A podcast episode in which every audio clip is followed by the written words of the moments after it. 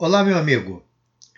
Esse podcast faz parte de um grupo de podcasts que tenta orientar ao candidato da prova de título de especialista em cardiologia do ano de 2019. Nesse podcast, vamos conversar um pouco sobre o conceito, o que deve saber o cardiologista para realizar as questões da prova de título sobre o tema de ecocardiografia. O nosso tema hoje é conversar um pouco sobre a insuficiência aórtica.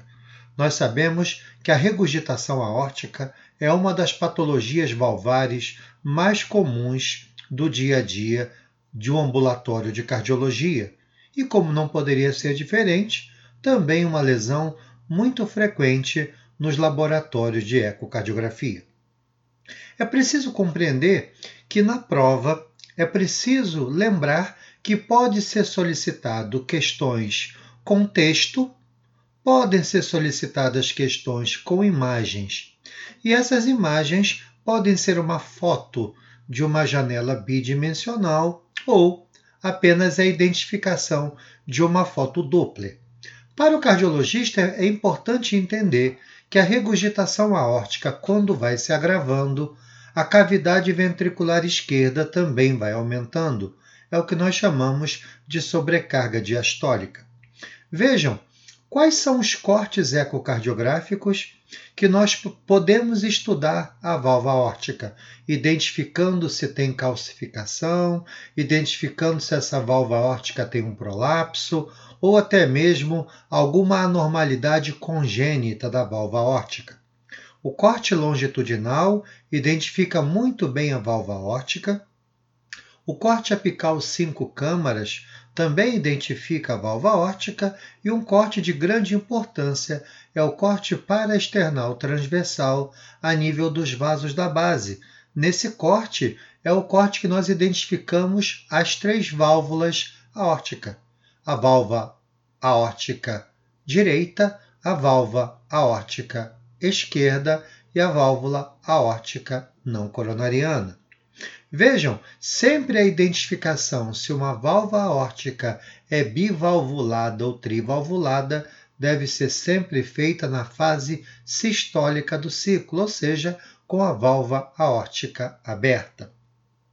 Nós sabemos que na prova pode ser identificada uma imagem identificando um jato colorido, tentando que você qualifique essa lesão em uma lesão leve, moderada ou grave. Ou pode estar tá dando numa foto um parâmetro que pode te ajudar a identificar o grau de insuficiência aórtica. E nós sabemos que existem duas variáveis muito importantes na avaliação inicial da regurgitação aórtica. Uma delas é a vena contracta e a outra é o PHT da insuficiência aórtica. Se nós tivermos um PHT acima de 500 milissegundos visualizado na foto, nós já sabemos que a regurgitação aórtica é leve. Se nós tivermos um PHT com valores menores do que 200 milissegundos, nós sabemos que essa regurgitação aórtica é importante. Ao contrário da estenose mitral, quanto maior o PHT, mais leve é a insuficiência. Já na estenose mitral, quanto maior o PHT, mais grave é a estenose mitral.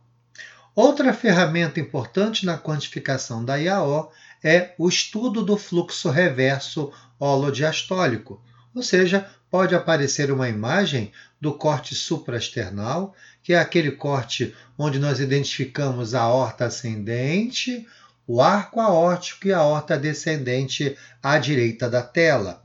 E aí, nessa porção descendente, pode aparecer uma imagem vermelha subindo, que nada mais é do que o reverso holodiastólico no paciente que tem uma insuficiência aórtica.